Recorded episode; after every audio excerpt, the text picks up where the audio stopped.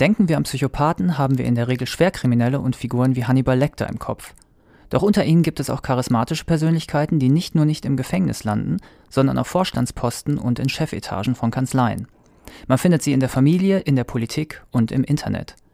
Dominik Schwarzinger, Professor für Psychologie, hat gemeinsam mit seinem 2021 verstorbenen Kollegen Heinz Schuler ein Buch geschrieben, in dem der Psychopath von allen Seiten betrachtet und analysiert wird. Was ihn auszeichnet und wie wir am besten mit ihm umgehen, darüber sprechen wir nun im FAZ Bücherpodcast. Mein Name ist Kai Spanke, ich betreue in unserem Feuilleton die neuen Sachbücher und begrüße nun Dominik Schwarzinger. Hallo. Hallo, Herr Spanke. Was muss ein Mensch eigentlich unternehmen, unterlassen und an Eigenschaften mitbringen, um als Psychopath durchzugehen? Ja, das sind gleich drei Fragen und tatsächlich sind es auch sehr viele verschiedene Aspekte, die die Psychopathie kennzeichnen und damit ist die Antwort nicht, nicht ganz einfach. Es gibt sehr viele verschiedene Arten von Psychopathen.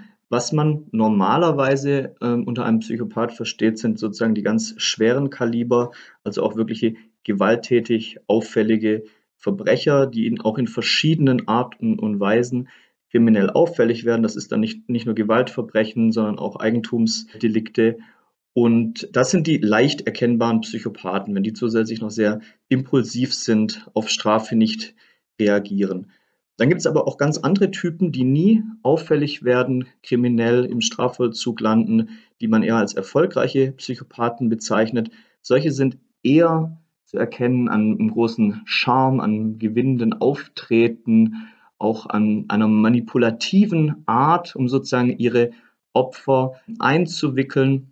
Und was alle Psychopathen eigentlich kennzeichnet, sind solche Merkmale wie eine sehr geringe Emotionalität, also sehr geringe Emotionen, zum Beispiel im, in Reaktion auf Leid von, von anderen, aber auch wenig Reue oder Mitleid mit ihnen. Und ähm, ja, so sieht man, das ist eine große Vielfalt eigentlich und deswegen sind Psychopathen oft nicht leicht zu erkennen. Kann man denn davon ausgehen, dass jeder Schwerkriminelle irgendwie auch ein Psychopath ist? Doch wohl nicht, oder? Nein, auf keinen Fall. Also selbst unter den wirklich ähm, ja, schweren, kriminell auffälligen Personen in Gefängnissen sind circa nur so 15 Prozent echte Psychopathen, der, die Mehrzahl also nicht. Wie kommt man auf diese Zahl? Wie, wie lässt sich das erfassen?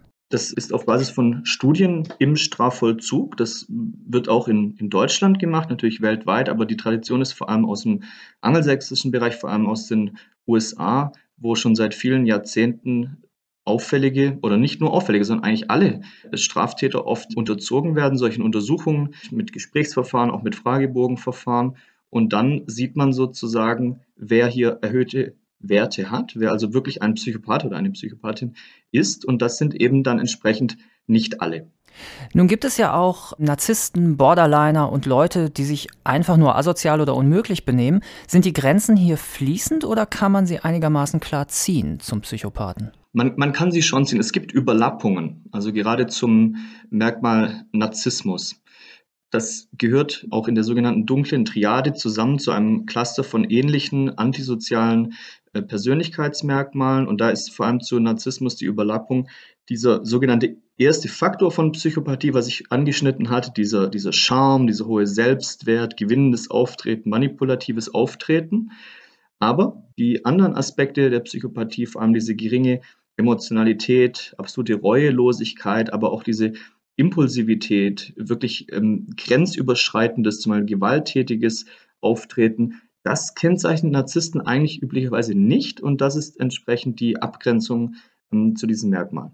Sie sagten gerade dunkle Triade, was ist das? Das ist eine Gruppe von drei Persönlichkeitsmerkmalen, die gemeinsam erforscht werden und das ist Psychopathie, Narzissmus und Machiavellismus. Die haben eben, wie gerade schon angesprochen, große Überlappungen und Ähnlichkeiten. Deswegen wurden die sozusagen oft auch verwechselt und deswegen gemeinsam erforscht, um eine Abgrenzung wirklich hinzubekommen. Und das ist auch ein Grund, warum Psychopathie in den letzten Jahren wieder so ein vermehrtes Medieninteresse genommen hat, einfach wegen diesem ja sehr griffigen, vielleicht auch ansprechenden Titel Dunkle Triade. Was ist denn der Machiavellismus? Machiavellismus kann man kurz in vielleicht in einem Satz als die manipulative Persönlichkeit bezeichnen. Also das sind wirklich Leute, die, die ganz kühl und rational ihre Ziele verfolgen und durchaus auch andere manipulieren, denen aber die wirklich schlimmen Auswirkungen des Psychopathen fehlen auf der einen Seite und auf der anderen Seite diese selbstüberhöhenden, sehr selbstbewussten, egozentrischen Aspekte des Narzissten. Und wir sehen also, es gibt Überlappungen und einen gemeinsamen Kern dieser drei, aber auch jeweils ähm, ja, einzelne Aspekte, die die anderen nicht haben. Und deswegen macht es Sinn, die als ein, als ein Bündel zu bezeichnen, aber doch als unterschiedliche Merkmale.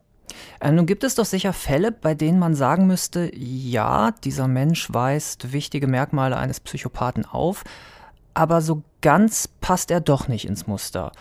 Wie stellt man da eigentlich eine Diagnose?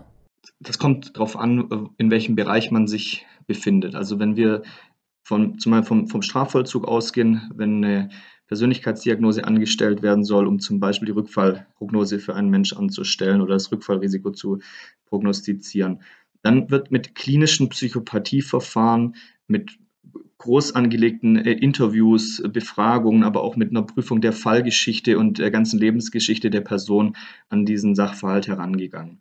Und dann kann man sehr deutlich sehen, ob das ein voll ausgeprägter Psychopath ist, ob er alle Merkmale hat oder nur Teile und entsprechend auch sagen, wie hoch vielleicht zum Beispiel ein, ein Rückfallrisiko ist. Im normalen Bereich in der Forschung, wenn wir, wenn wir in der Allgemeinbevölkerung Psychopathie beforschen, dann geschieht das üblicherweise mit Fragebogenverfahren, wo ähnliche Dinge abgefragt werden wie in diesen klinischen Verfahren, aber natürlich in, einer, in einem anderen Kontext, in einer anderen Schwere. Und hier kann man sozusagen alle Menschen auf eine Art Kontinuum bringen. Also sagen wir mal von 1 bis 100, wie stark diese Merkmale entsprechend der Antworten im Fragebogen ausgeprägt sind. Und hier geht man davon aus, dass circa so 70 Prozent im Normalbereich sind, so um den Mittelwert und nur so 10 bis 15 Prozent der Menschen wirklich eine Überausprägung haben. Und da spricht man dann von einer sogenannten subklinischen Psychopathie. Würde also bedeuten, in so einem Verfahren, die 10 bis 15 Prozent Highscorer sind, sagen wir mal, auf dem Weg zum Psychopathen, sind aber noch, auch noch keine echten Psychopathen. Und alle anderen, die sind sozusagen normal. Also die können sozusagen auch ein paar von diesen Merkmalen durchaus haben oder in einer minderschweren Ausprägung, aber das reicht natürlich nicht, um jemanden zum Psychopathen zu klassifizieren. Wenn man jetzt einem Psychopathen so einen Fragebogen vorlegt, dann ist er doch natürlich auch gerissen und manipulativ und weiß, was er dort beantwortet. Kann er das nicht ganz einfach falsch ausfüllen? Zum Teil ja. Deswegen gibt es so viele verschiedene sozusagen Ansatzpunkte, um daran zu gehen. Wenn man jetzt mal die, die komplette Lebens- und Fallgeschichte eines Menschen, das ist ja niedergeschrieben, sich, sich anschaut, Kriminalakten, dann ist das nicht sozusagen ähm, verfälschbar. Das, das liegt ja schon fest. Im Gespräch sind die zum Teil natürlich sehr, sehr gewandt, aber die ähm, Psychologinnen und Psychologen, die diese Gespräche führen, sind das natürlich auch und kennen solche Fälle und wissen dann entsprechend natürlich auch, wie sie solche Befragungen führen müssen.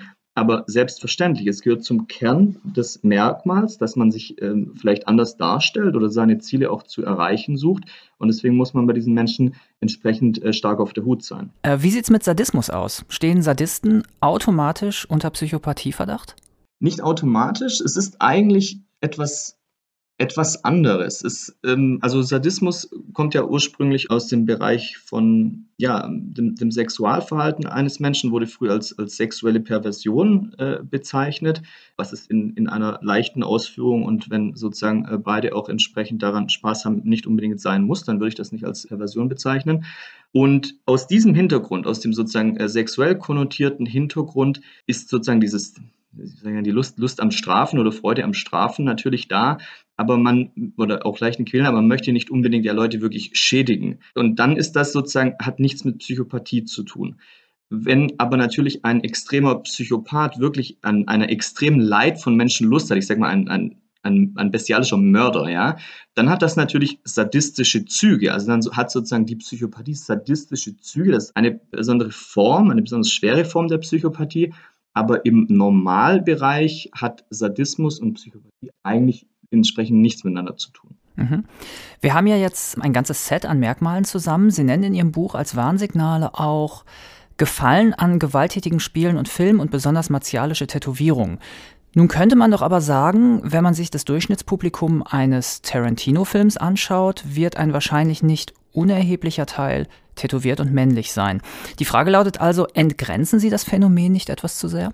Den vielen Beispielen, wie jetzt zum Beispiel die, die Tätowierungen oder auch den, dem Medienkonsumverhalten, ähm, darf man nicht den Schluss in die falsche Richtung ziehen, im Sinne von jeder, der tätowiert ist, ist äh, ein, ein, Psychopath, sondern in, in, die andere Richtung schauen. Unter Psychopathen sind eben die Mehrzahl von Menschen äh, sozusagen zum Beispiel so extrem, ähm, also die Mehrzahl von Psychopathen so extrem tätowiert. Das heißt aber natürlich nicht, dass jeder äh, Tattoo-Fan ähm, ein Psychopath ist. Also das ist mal der, der erste Punkt. Man darf sozusagen ähm, hier die, die Wirkungsrichtung nicht ähm, äh, verwechseln. Und ähm, dann zum zweiten Punkt, zum Entgrenzen. Ja, also wir sagen ja nicht, dass ein, dass das ein eindeutig identifizierendes Merkmal ist, sondern das sind eben Studien, die sozusagen einfach nur erfassen, was sozusagen äh, deskriptiv beschreibbar ist. Und wenn man sich eine Gruppe von Psychopathen anschaut, dann sind das eben vor allem Männer, dann sind das Leute, die eher solche Filme und Spiele spielen als vielleicht Schach.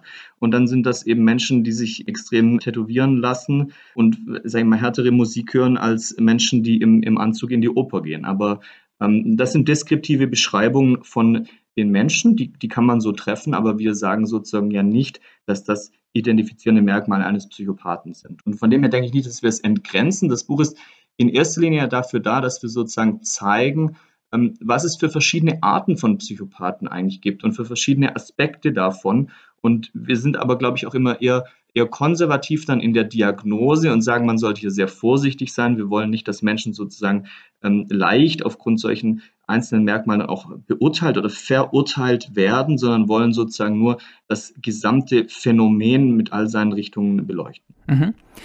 Es ist ja nun sehr schwierig, äh, sich einen Lebenslauf über Jahre anzuschauen, experimentell auch noch zu kontrollieren und dann einen Ursache-Wirkungszusammenhang herzustellen.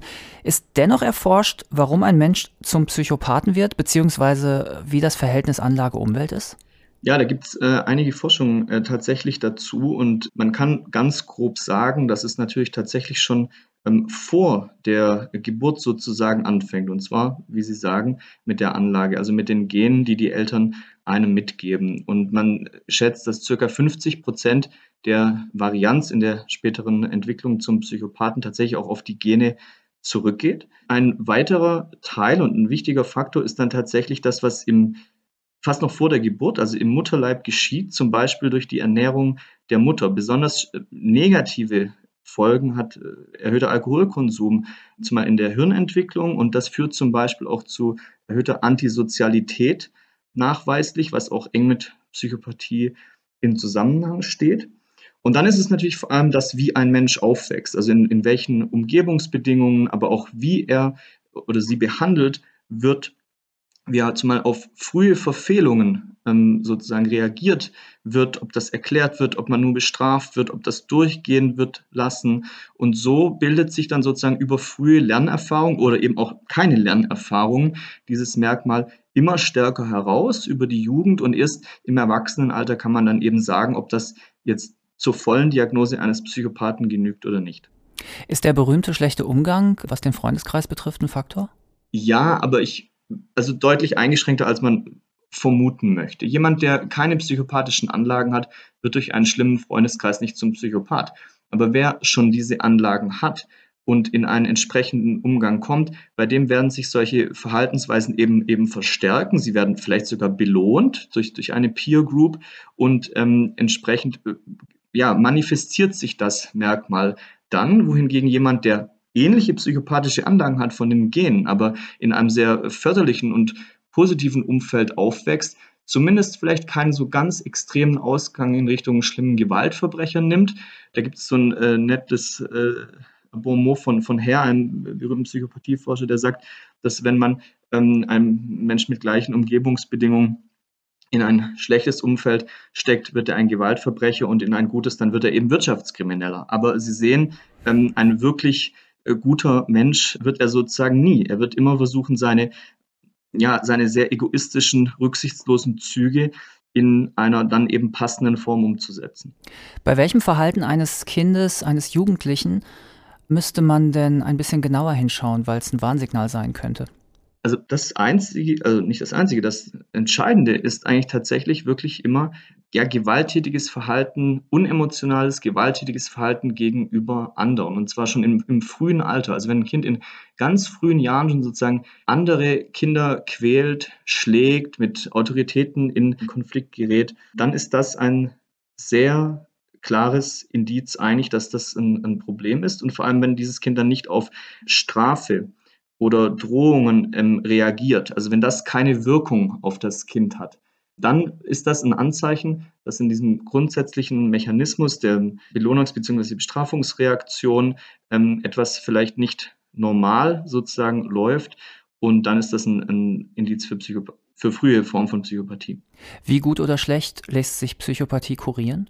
Eingeschränkt. Also man muss Folgendes sagen, wenn man sich Psychopathie im Sinne einer, einer Krankheit vorstellt, dann muss man besonders bei schweren Fällen sagen, richtig heilbar ist das gar nicht. Also im Sinne von, dass das ganz weggeht. Man, man kann bei Psychopathen im, im Hirn Veränderungen sehen, die lassen sich sozusagen nicht durch eine Verhaltenstherapie äh, korrigieren. Aber was man machen kann, sowohl durch Therapien als auch durch, durch ähm, Medikamente, ist ähm, die Auswirkungen mildern.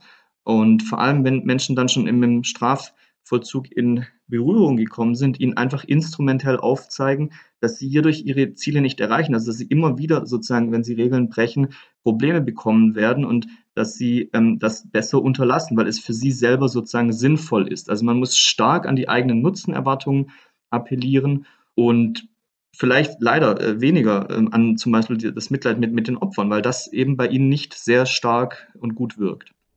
Sie beschäftigen sich in Ihrem Buch recht ausführlich mit der Sexualität von Psychopathen und mit deren Berufsleben. Warum sind das so wichtige Felder? Ähm, ja, also die Sexualität ist schon allein deswegen ein wichtiges Feld, weil ein besonderes Sexual- oder sagen wir mal vor allem Bindungsverhalten auch zum definitorischen Kern der Psychopathie gehört. In den ursprünglichen Psychopathiebeschreibungen ist das ständige Beziehungswechseln, ständige Suche nach, nach One-Night-Stands, Anregung, ähm, ein Merkmal, das eben bei all den Psychopathen erkannt werden konnte, das eben darauf basiert, dass er sehr anregungssuchend ist, gleichzeitig aber zum Beispiel auf gängige Moralvorstellungen wie Treue ähm, wenig gibt und auch einfach sehr impulsiv ist, zum Beispiel bei der ähm, bei einem Partner verlassen oder, oder Partnerin. Das heißt, das passt erstens zu den typischen äh, Merkmalen der, der Psychopathie und konnte auch bei sehr vielen ähm, beobachtet werden und deswegen haben wir es entsprechend auch im Buch beschrieben. Der andere Aspekt des Berufslebens ist der Grund ganz schlichtweg der, dass ähm, Professor Heinz Schuler, der das Buch mit mir geschrieben hat und der die Idee zum Buch hatte, wir eigentlich aus diesem Bereich kommen. Also wir sind Eignungsdiagnostiker, wir beschäftigen uns mit der beruflichen Eignung von Personen und sind so auf ähm, eben die Nichteignung oder das Risiko von Personen gestoßen. Und da wurde in den letzten Jahren eben vor allem das Merkmal Psychopathie sozusagen aus der reinen persönlichkeitspsychologischen Forschung ähm, entliehen und auch auf berufsbezogene Fragestellungen angewendet. Und so sind wir ja selbst auf das Thema gestoßen und da können wir entsprechend auch am meisten drüber berichten und haben dann in, in der Folge eben gesagt, wir müssen aber dieses Merkmal noch ein bisschen aus dem Berufsbezug lösen. Wir wollen das der allgemeinen Bevölkerung näher bringen in all seinen Facetten und so ist dann die Idee zum Buch entstanden. Warum sind denn Psychopathen so erfolgreich häufig im Beruf? Man muss hier wirklich unterscheiden zwischen äh, wirklich äh, beruflichem Erfolg und beruflicher Leistung. Es ist so, dass Psychopathen definitiv nicht besser sind als andere. Das wird, wird oft sozusagen vertauscht und man sagt, ja, durch ihre Eigenschaften sind sie besonders gut in etwas. Und das stimmt nicht. Was sie aber tatsächlich sind, wie Sie das auch gesagt haben, sie sind erfolgreich. Sie kommen damit oft durch. Und der Grund dafür ist eben, dass viele der Aspekte, die einen Psychopathen auszeichnen, tatsächlich auch in gewisser Weise nützlich sind im Berufsleben und oft auch fast schon ein bisschen gefordert werden. Also wenn wir uns anschauen, hohes Selbstbewusstsein, Charme, Durchsetzungsfähigkeit, das, das klingt ja zunächst mal gut.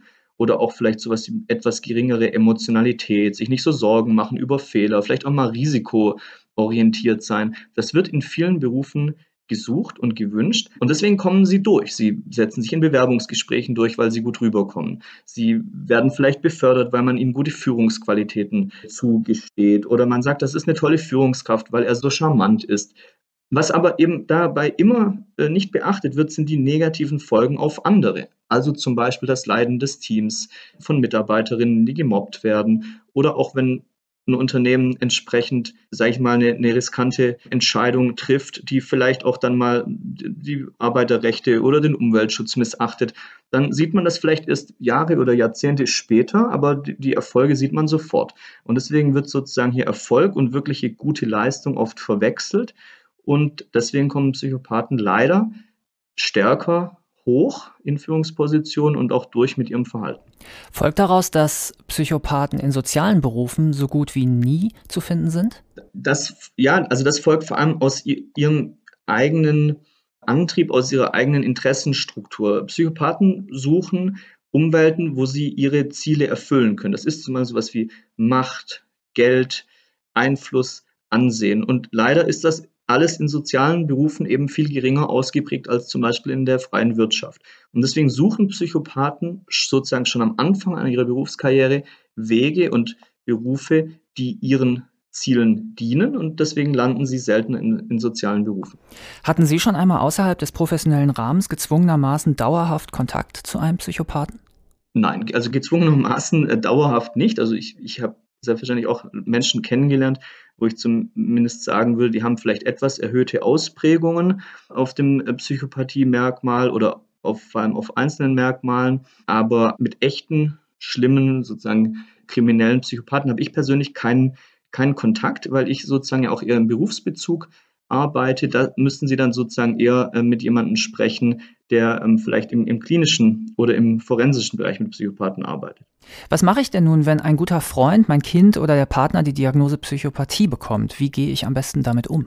Also da ist natürlich vor allem die Frage, was für eine Art von, von Diagnose. Also wenn jetzt ihr, ihr Freund sozusagen einen Raubüberfall begangen hat und der äh, Gefängnispsychologe sagt dann, das ist ein Psychopath, dann haben sie natürlich erstmal wenig Umgangmöglichkeiten damit, weil er höchstwahrscheinlich auch, sage ich jetzt mal, mal einsitzt. Ähm, ansonsten finde ich, mit Diagnosen muss, muss man vorsichtig sein. Also ich würde nie sagen, dass man irgendwelche Leute jetzt auf Basis von einer so einer Kriterienliste als Psychopath labeln und diagnostizieren sollte. Ich bin dafür, dass man stark an Verhalten ansetzt. Also wie verhält sich ein Mensch wirklich mir gegenüber und hat das auf mich negative Auswirkungen? Und daran sollte sich dann auch, finde ich, die Verhaltensfolge äh, bemessen. Also wenn ich merke, dass mich Freunde immer immer manipulieren und ausbeuten. Da muss ich ja gar nicht wissen, ob das ein Psychopath ist oder nicht. Aber ich weiß, dass mir das nicht gut tut und dann sollte man sich von diesen Menschen entsprechend zurückziehen und ihnen das nicht mehr ermöglichen. Oder ähnlich im Berufsleben, wenn man äh, merkt, dass jemand im Team immer nur die anderen ausbeutet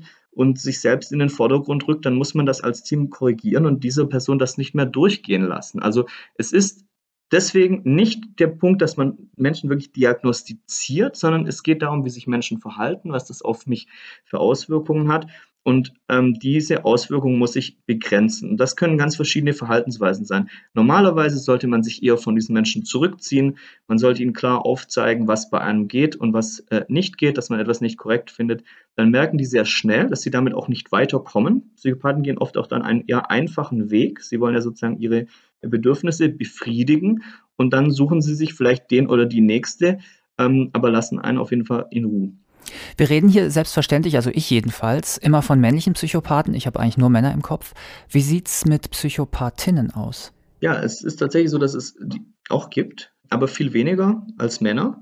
Und äh, das liegt daran äh, in erster Linie auch schon, dass das Konzept der Psychopathie, wie, wie es eigentlich in der internationalen Forschung beachtet wird, aus dem forensisch-psychiatrischen Bereich kommt, aus Gefängnissen und dort sitzen nun mal vor allem Männer ein, vor allem für die schweren Straftaten. Das heißt, man hat von Anfang an bei der Beschreibung des Phänomens eigentlich schon Männer im Kopf gehabt.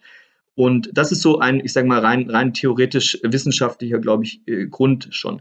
Der andere Aspekt ist eben, Psychopathie als Merkmal hat vor allem dieses grenzüberschreitende, ausnutzende, an andere Menschen auch wirklich sozusagen dann damit schädigende antisoziale Verhalten als Kern. Und das machen Männer nun mal leider öfter als Frauen. Das kann ich Ihnen nicht erklären, warum, aber das scheint eher äh, typisch männliches Verhalten als typisch weibliches Verhalten zu sein.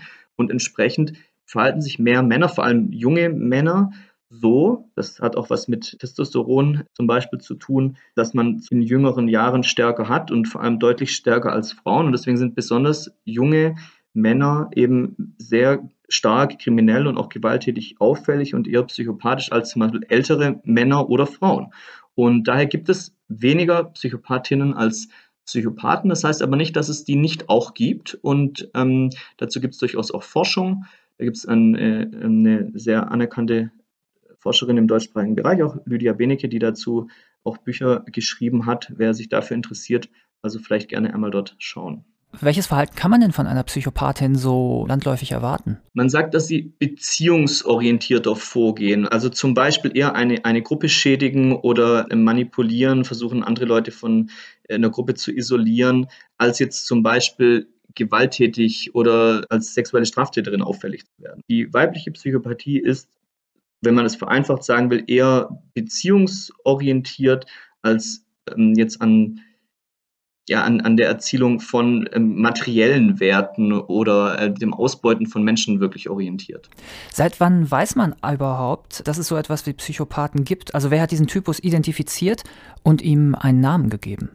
Es gibt tatsächlich schon sehr lange, also seit, ja, seit circa 200 Jahren, die Beobachtung von diesen Menschen in der, in der Medizin. Das hatte da natürlich noch nicht den Begriff Psychopathie. Und schon viel früher wurden bei, bei indigenen Völkern zum Beispiel auch in den Aufzeichnungen solche Typen von Menschen beschrieben, die wir heute als Psychopathen beschreiben würden. Also sprich, das ist schon lange, lange aufgefallen, dass es diesen Menschentyp gibt dann ab zu circa 200 Jahren auch tatsächlich erforscht, aber noch nicht unter dem Titel.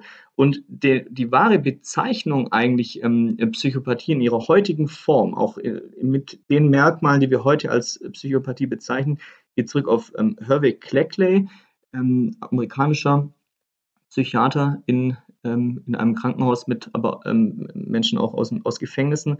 Und der hat das Buch The Mask of Sanity geschrieben worin er sozusagen diesen Typen Mensch beschreibt, was den alles auszeichnet. Und das gilt eigentlich so als der Ausgangspunkt der modernen Psychopathieforschung. Und das ist also so circa 70 äh, Jahre alt. Mit welchen Fragen beschäftigt sich die Forschung über Psychopathen momentan? Beziehungsweise was müsste hier noch dringend geklärt werden? Was natürlich gemacht wird, ist in allen Bereichen zu forschen. Also äh, Psychopathieforschung ist ähm, sehr breit, weltweit angelegt, im forensischen Bereich, aber auch im, im allgemeinen persönlichkeitspsychologischen Bereich. Und dadurch gibt es sehr, sehr viele Fragestellungen. Also in der, in der Hirnforschung wird natürlich weiterhin geklärt, wie kann man es in Hirnen von Menschen sehen? Woran kann man es erkennen? Welche Hirnstoffwechselvorgänge oder Hirnregionen sind auffällig? Wie funktionieren die genau? Wie hängen die zusammen? Das ist eine Forschung mit auch zum Teil hoch, hochkomplexen Methoden und, und Apparaturen, die sozusagen auf dem aktuellsten Stand der Forschung in diesem äh, Bereich ist. Im Bereich von, von der Persönlichkeitspsychologie wird vor allem natürlich daran geforscht, wie diese Menschen sich auch unterscheiden von anderen, wie sie sich verhalten. Und dann in, im angewandten Bereich ist natürlich das äh, Interesse in letzter Zeit vor allem auf den Berufsbezug auch gegangen. Also werden diese Menschen eher Führungskräfte? Wie verhalten sie sich schädlich gegenüber anderen? Welchen Führungsstil zeigen sie? Da wird von ausnutzender Führung gesprochen, aber zumal auch, werden sie eher beruflich erfolgreich oder nicht? In welchen Berufen sind sie erfolgreich? Also wir sind in so einer Phase, wo eigentlich das Merkmal an sich sehr gut erforscht ist. Man weiß, was dazu gehört, aber wir müssen noch mehr verstehen, wie es sich wirklich bildet, wie es sich auch physiologisch zeigt im Hirn und ähm, vor allem, was die Verhaltensauswirkungen angeht, auch zumal mit Bezug auf Internetverhalten, neue Medien. Also wie Sie sehen, sehr, sehr vielfältig aus verschiedensten Bereichen und es geht vor allem mehr um das tatsächliche Verstehen und sozusagen hinter das Merkmal blicken und nicht mehr so sehr darum, es nur zu beschreiben, dass es es gibt und woraus es besteht. Letzte Frage. Hat sich im Laufe Ihrer beruflichen Laufbahn Ihr Menschenbild verschlechtert? Nein, ich würde, würde das nicht sagen. Ich glaube, es ist, ähm, wie soll ich sagen, ja, transparenter geworden. Um, umso länger ich mich mit, mit Menschen beschäftige, vor allem auch mit dem Berufsbezug, umso mehr sehe ich die, wirklich die Unterschiede zwischen Menschen, wo ich vorher vielleicht äh, alle eher noch ähnlicher gesehen hatte, sehe ich jetzt, dass Menschen, die vielleicht auch von außen ähm, sehr, sehr ähnlich äh, aussehen, doch extreme Unterschiede eigentlich haben in ihrem Verhalten, in ihrem Erleben. Und somit würde ich sagen, dass mein, mein Blick nicht schlechter und getrübter geworden ist, sondern einfach ähm, klarer, äh, breiter. Und, ähm, aber ich habe jetzt kein schlechteres Menschenbild deswegen. Die Masken der Psychopathen ist bei CH Beck erschienen und kostet 18 Euro. Vielen Dank, Dominik Schwarzinger. Sehr gerne, vielen Dank. Weiterführende Hinweise finden Sie in den Show Notes und auf unserer Seite faz.net slash Bücher-Podcast, Bücher mit UE. Dort finden Sie auch einen Link zu unserer aktuellen Podcast-Umfrage. Alle, die mitmachen, haben die Chance, exklusive FAZ in Ihr Kopfhörer zu gewinnen. Falls Sie Fragen haben, können Sie mir gerne schreiben. Die E-Mail-Adresse lautet bücher-podcast.faz.de, Bücher mit UE. Gerne können Sie unseren Podcast auch abonnieren und ihm ein Sternchen verpassen. In der kommenden Woche übernehmen hier Maria Wiesner und Friedjof Küchemann. Vielen Dank fürs Zuhören und bis zum nächsten Mal.